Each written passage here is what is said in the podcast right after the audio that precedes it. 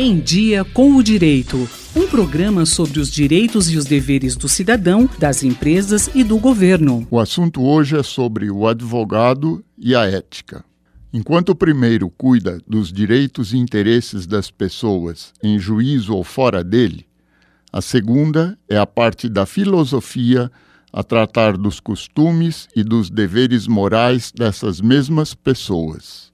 A conduta desse profissional do direito é regulada pelo Código de Ética e Disciplina da OAB, conforme Lei Federal número 8906 de 1994, o qual, nos artigos 1 a 54, versa sobre os postulados de moralidade a serem obedecidos. Especial destaque merecem os princípios fundamentais da citada codificação, cujo artigo 1 exige do advogado conduta com ela afinada e de acordo com os princípios da moral individual, social e profissional.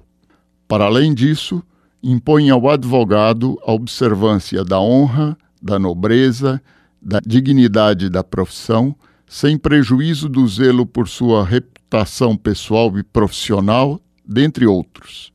Em resumo, tal código e a ética preceituam ao advogado tratar com respeito e dignidade seus clientes, outros advogados, juízes, promotores, etc., da mesma forma como gostaria de ser tratado, além de proceder com responsabilidade quanto às tarefas que lhe forem confiadas.